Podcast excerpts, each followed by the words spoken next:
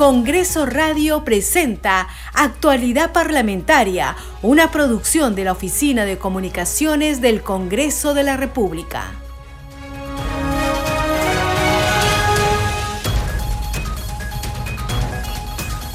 ¿Cómo están? Bienvenidos a su programa Actualidad Parlamentaria. Les saluda Carlos Alvarado y estos son los titulares. El Congreso de la República realizará hoy la elección de su nuevo primer vicepresidente tras el fallecimiento de Hernando Guerra García, legislador de Fuerza Popular, que ocupaba este cargo. Durante los primeros minutos del pleno de la víspera, el presidente del Poder Legislativo, Alejandro Soto, pidió que se leyera la resolución publicada en el diario oficial El Peruano que oficializó la vacancia del cargo de Guerra García tras su muerte el viernes 29 de septiembre en Arequipa. Al cierre del plazo para la inscripción de candidatos para ocupar la primera vicepresidencia del Congreso, dos postulantes oficializaron su participación. Arturo Alegría por Fuerza Popular y Wilson Soto por Acción Popular. Entre tanto, el Jurado Nacional de Elecciones convocó al ciudadano Fernando Rospigliosi Capurro para que asuma el cargo de congresista de la República con el fin de completar el periodo legislativo 2021-2026. El Pleno del Congreso de la República aprobó interpelar al ministro del Interior Vicente Romero Fernández el próximo miércoles 11 de octubre a las 3 de la tarde. Fueron dos las mociones presentadas por diversas bancadas en las que se cuestiona su labor a la cabeza del sector ante el incremento de la inseguridad ciudadana. La representación nacional guardó un minuto de silencio por el sensible fallecimiento del vicealmirante Luis Pietri. El congresista José Cueto fue quien informó sobre el deceso de Pietri Rojas en el Pleno del Parlamento, por ello pidió un minuto de silencio. Luis Pietri fue vicepresidente de la República durante el segundo gobierno de Alan García y también parlamentario durante el periodo 2006-2011. El Pleno del Congreso de la República reanudará su sesión a las 10 de esta mañana. Tienen agenda sendos proyectos de ley de interés nacional. La Comisión de Fiscalización rechazó los pedidos de investigación al presidente del Consejo de Ministros, Alberto Tarola, y a la fiscal de la Nación, Patricia Benavides se propuso investigar al Premier por el presunto delito de tráfico de influencias en contrataciones de ciudadanos y a la doctora Benavides Vargas por sus títulos profesionales y grados académicos respectivamente. El Pleno del Congreso aprobó por unanimidad modificar el decreto legislativo que fortalece los alcances de la telesalud. En virtud de la norma se conformarán los equipos de atención para telemedicina de emergencia en los hospitales de nivel 4 y en los hospitales de emergencia y brindar atención a nivel nacional.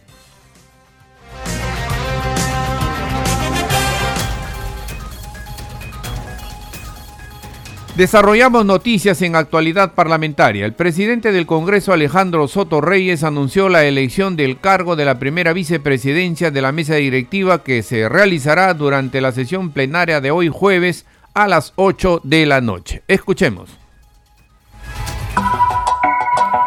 La mesa directiva comunica que la elección al cargo de la primera vicepresidencia del Congreso de la República se realizará en la sesión presencial del Pleno del Congreso que se convoca para mañana jueves 5 de octubre a las 20 horas en cumplimiento del último párrafo del artículo 12 del reglamento del Congreso de la República, la representación nacional deberá elegir a un nuevo vicepresidente debido al repentino fallecimiento de quien ocupara dicho cargo, el excongresista Hernando Guerra García Campos. Así lo informó el presidente del Congreso, el congresista Alejandro Soto Reyes. Además, precisó que el plazo para presentar a los candidatos se estableció el día miércoles 4 a las 8 de la noche. Cabe señalar que de conformidad con lo establecido en el reglamento del Congreso, las propuestas de candidatos deben ir acompañadas de la firma del vocero autorizado de uno o más grupos parlamentarios siempre que el grupo esté constituido. Según el reglamento del Congreso, en caso de vacancia de cualquiera de los cargos de la mesa directiva, el presidente o quien lo reemplace convocará elecciones dentro de los cinco días posteriores de oficializarse la vacancia. Previamente, la representación nacional guardó un minuto de silencio en memoria del congresista Hernando Guerra García Campos. Y en la Oficialía Mayor del Congreso de la República se recibió la postulación del congresista de Fuerza Popular Arturo Alegría. Posteriormente se inscribiría la candidatura del legislador Wilson Soto de Acción Popular. Escuchemos. En la Oficialía Mayor del Congreso se recibió la postulación eh, del eh, congresista de Fuerza Popular Arturo Alegría a la primera vicepresidencia del Congreso de la República. Los parlamentarios Nilsa Chacón, Víctor Flores y Raúl Guamán de este grupo parlamentario fueron los encargados de presentar el documento, el mismo que está dirigido al oficial mayor Giovanni Forno y lleva la firma del legislador Flores como vocero alterno de Fuerza Popular.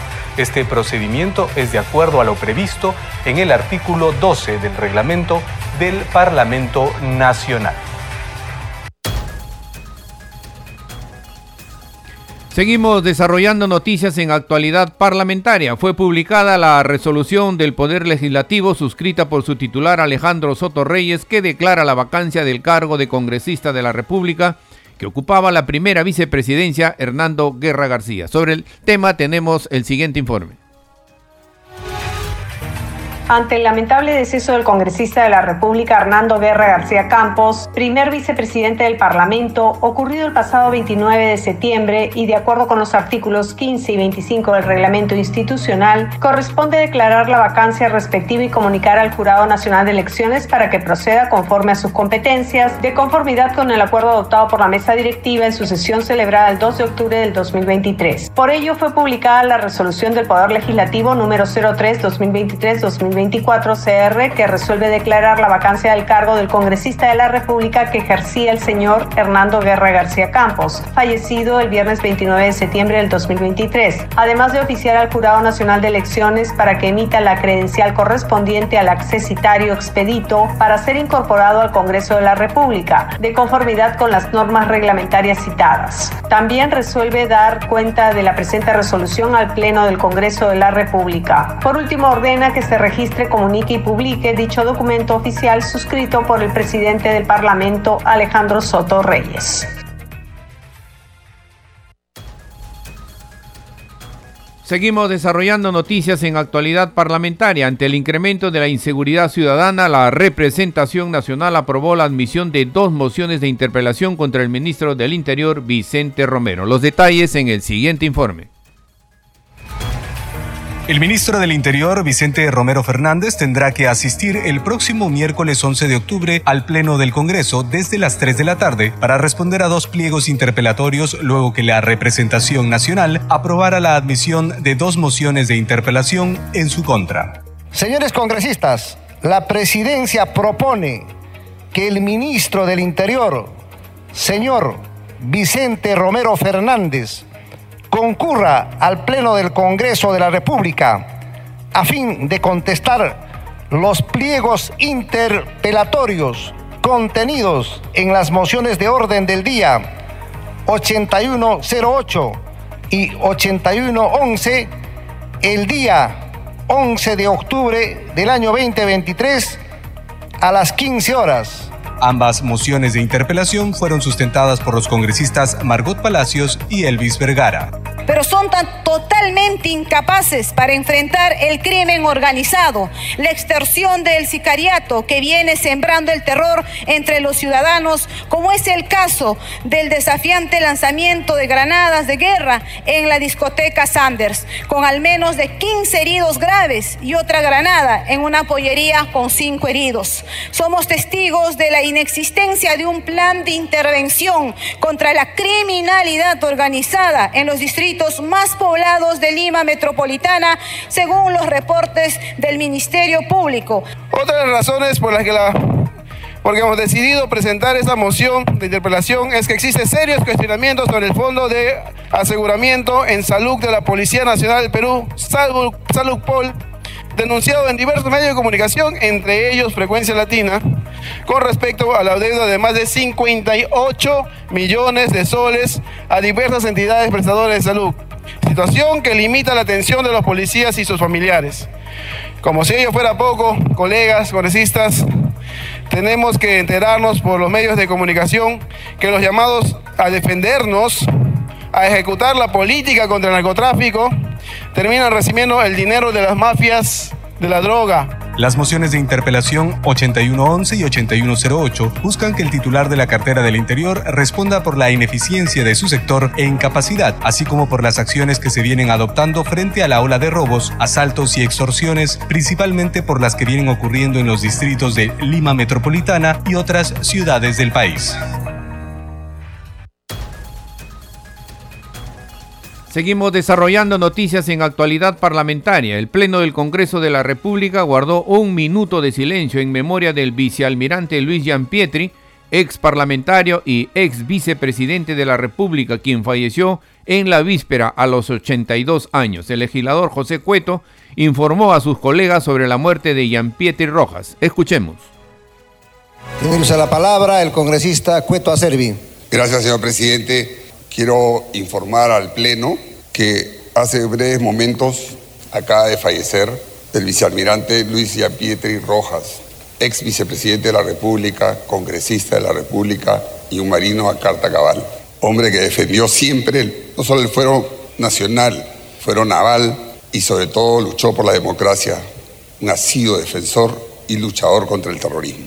Le pido, señor presidente, nos permita hacer un minuto de silencio en memoria del almirante Luis Pietri. Minuto de silencio. Gracias. Seguimos desarrollando noticias en actualidad parlamentaria. El segundo vicepresidente del Congreso, Waldemar Cerrón, participó del evento donde se presentó la autógrafa de creación de la Universidad Nacional Tecnológica de San Juan del Urigancho que beneficiará a más de 15.000 jóvenes del mencionado distrito. Sobre el tema tenemos el siguiente informe. Algarabía y emoción se vivió en la Plaza José Faustino Sánchez Carrión del Congreso de la República por la presentación del autógrafo de ley que crea la Universidad Nacional Tecnológica de San Juan del Urigancho. En mencionado evento se contó con la presencia del segundo vicepresidente del Parlamento, Waldemar Cerrón, quien enfatizó su compromiso con el sector de educación en el país. La educación es un arma fundamental que libera al hombre de sus temores, de la ignorancia y alcanza el nivel cultural más elevado. Por eso esta gran universidad popular del pueblo de San Juan de Lurigancho beneficiará a la juventud y permitirá hablar de importación, exportación, industrialización de los productos a nivel empresarial. Han desarrollado bastantes pymes, MIPES y otras formas de trabajo que tienen. ¿no? Seguidamente, la autora del proyecto, Margot Palacios, expresó su felicidad por la autógrafa que los pobladores de dicho sector estaban esperando desde hace mucho tiempo. Este proyecto de ley tiene dos aspectos importantes. En uno, donde ya determina el área o la ubicación donde va a encontrarse o construirse esta universidad, y el otro también, donde plantea que se pueda crear una partida presupuestal para lo que será el inicio de esta universidad. Hemos escuchado compromiso de su autoridad local también de ese distrito, de que él estaría elaborando el perfil técnico, lo que sería el primer paso para que se pueda concretar con una infraestructura y permita albergar y educar y formar a los hijos del pueblo. Además, Palacio Guamán dijo que los jóvenes de San Juan del Urigancho y todo el país merecen una educación de calidad. Que va a dar la oportunidad que los hijos del pueblo puedan acceder a la educación superior, un sueño largamente perseguido, largamente luchado por los dirigentes. Cabe recalcar que también se contó con la presencia del presidente de la Comisión de Educación, José Balcázar, los congresistas Flavio Cruz Mamani y Américo Gonza, además de los dirigentes de San Juan de Urigancho, quienes agradecieron al Congreso de la República por este proyecto. Seguimos desarrollando noticias en actualidad parlamentaria. La Comisión de Economía debatió la propuesta séptima de liberación del Fondo de Sistema Privado de Pensiones AFP. En el debate participó el ministro del sector Alex Contreras. Los detalles en el siguiente informe debatieron la propuesta para un séptimo retiro de los fondos del sistema privado de pensiones. La Comisión de Economía, Banca, Finanzas e Inteligencia Financiera recibió al titular de Economía, Alex Contreras, en torno a una serie de proyectos de ley que buscan liberar, por séptima vez, los aportes de AFP de millones de afiliados. Y esto es un problema grave, presidente, un problema potencial grave, gravísimo diría yo, para las arcas y para el Estado peruano. Hoy día, presidente, existen 630 mil personas en pensión 65. O sea, tomamos en cuenta que 2.3 millones pueden caer en potencialmente no tener pensión. Bueno, hoy día hay 630 mil en pensión 65 y se gastan 1.300 millones de soles al año en este programa del Estado. Lo que le puede costar al Estado incluir esos 2.3 millones en pensión 65 es alrededor de 5 mil millones de soles. Eso es un montón de plata para el Estado peruano. Hay que entender que, esta, que este retiro evidentemente va a dar un soporte de emergencia para que el día de hoy nuestros hermanos no estén en una precariedad económica con el alto suba de los productos de primera necesidad. También hay que entender, se dice que es una pérdida. Evidentemente es una pérdida para los inversionistas de los AFPs. A su turno, el ministro de Economía y Finanzas advirtió que un potencial retiro de fondos pondría en riesgo al sistema privado de pensiones. Los retiros han reducido a la mitad los fondos de pensiones y la parte más dramática de estas estadísticas es que 2,3 millones de afiliados se han quedado sin fondo de pensiones. Tienen en este momento su cuenta cero. Agregó que también afectará la capacidad de ahorro de más de 2 millones de afiliados que tienen bajos ingresos y cuyo rango de edad supera los 40 años. Este retiro implicaría una pérdida de 30 mil millones de soles. Nuevamente, esto, esto, representa una caída del 26% del total del fondo. De estos 30 mil, 21 mil millones saldrían justamente de los grupos de mayor edad. Al término del debate, Contreras se mostró a favor de un nuevo retiro de los fondos de pensiones, pero focalizado en beneficio de los sectores vulnerables.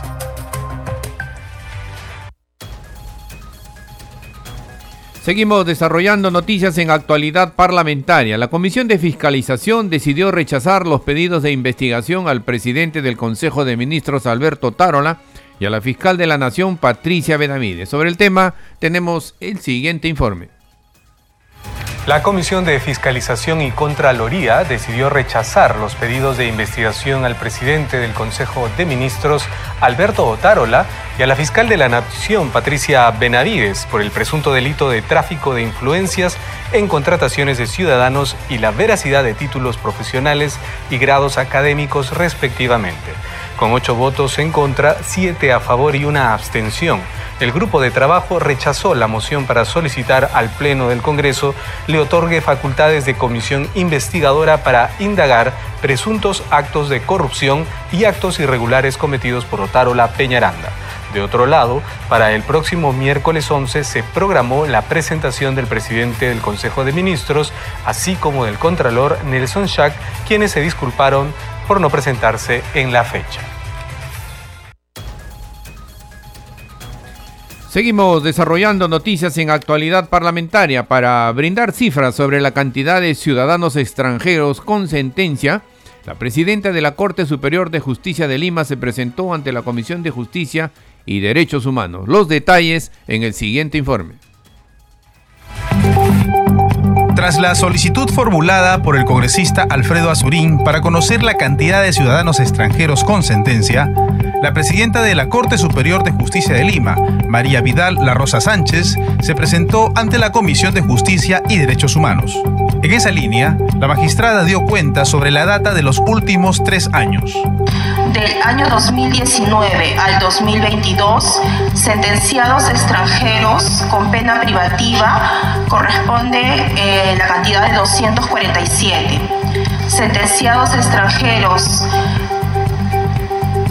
con prisión suspendida 88, sentenciados con expulsión 20 y extranjeros extraditados 15, haciendo un total de 370. Por otro lado, por mayoría se aprobó el dictamen que propone la ley que modifica el artículo 283 del Código Procesal Penal, Decreto Legislativo 957 sobre la prisión preventiva.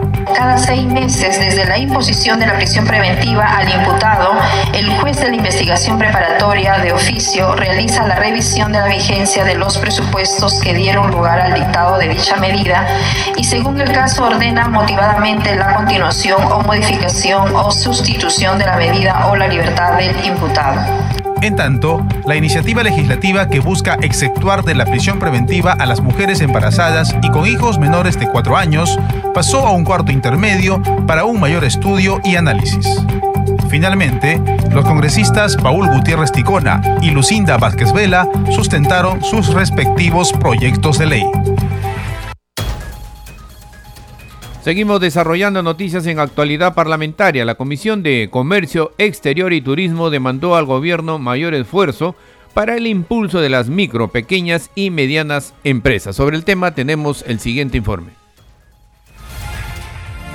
Pidió al Poder Ejecutivo mayores esfuerzos en la política de comercio exterior para el impulso de las micro, pequeñas y medianas empresas.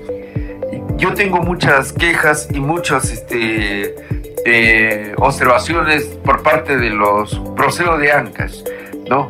donde muchos de los agricultores ahí, mucho tienen el, se exporta parte del mango, la palta, el arándano en Ancas, la, específicamente por la zona de Buenavista y Casma, Yaután, pero que también sienten que el Estado no los ayuda, no los protege, ¿no? Entonces también sería bueno de qué manera el Estado es más accesible la Comisión de Comercio Exterior y Turismo recibió a la viceministra de Comercio Exterior, Teresa Estela Mera Gómez, para explicar los avances del sector.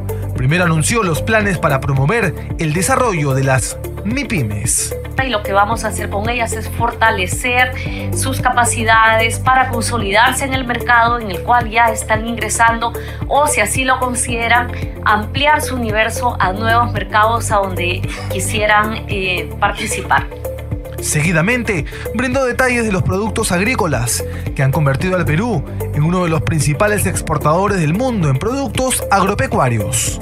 Eh, Perú a lo largo de los años se ha posicionado como uno de los principales proveedores mundiales de productos agrícolas y pesqueros de excelente calidad, resaltando la mayoría de estos productos agropecuarios dentro del sector de exportaciones no tradicionales como las eh, principales fuentes de gran crecimiento. Vemos que Perú se ha convertido en el primer exportador mundial de uvas, el primer exportador mundial de arándanos. Hace 10 años no sembrábamos arándanos en Perú gracias a la visión de algunos empresarios de la mano con el Ministerio de Agricultura. En la comisión también se sustentaron tres proyectos de ley de autoría de los legisladores Guido Bellido, Katy Ugarte y Alex Paredes. Seguimos desarrollando noticias en actualidad parlamentaria. Como parte de su compromiso con la Policía Nacional del Perú, el presidente del Congreso Alejandro Soto solicitó el sinceramiento de la deuda que mantiene el seguro policial más conocido como Salud Pol. Sobre el tema tenemos el siguiente informe. Escuchemos. Como parte de los esfuerzos que viene realizando el Congreso de la República, el presidente del Parlamento, el doctor Alejandro Soto Reyes, indicó que realizarán lo necesario por atender las demandas y el compromiso para hacer las gestiones para que la Policía Nacional del Perú mejore su infraestructura. Dicho anuncio lo indicó tras solicitar al gerente general del Fondo de Aseguramiento en Salud de la Policía Nacional del Perú, Salud Pol, Alberto Tejada, el sinceramiento de la deuda que mantienen con hospitales y clínicas privadas. El presidente del Congreso agregó que es importante sincerar los costos de las deudas que se mantienen a la fecha para así dar una solución a esa problemática que mantiene por años la Policía Nacional del Perú. Este programa se escucha en las regiones del país gracias a las siguientes emisoras. Radio Inca Tropical de Abancaya Purímac, Cinética Radio de Ayacucho, Radio TV Shalom Plus de Tingo María, Radio Las Vegas de Mollendo Arequipa, Radio Star de Mollendo Arequipa, Radio Madre de Dios de Puerto Maldonado, Radio Amazónica de Satipo en Junín, Radio TV Perú de Juliaca Puno, Radio Amistad de Lambayeque, Radio El Pueblo de Ayacucho, Radio Satel Perú de Lampa en Puno, Radio La Voz del Valle de Aplao en Arequipa, Radio Líder de La Unión en Piura, Radio Victoria de Ocros de Huamanga, Ayacucho. Estos son los titulares de cierre.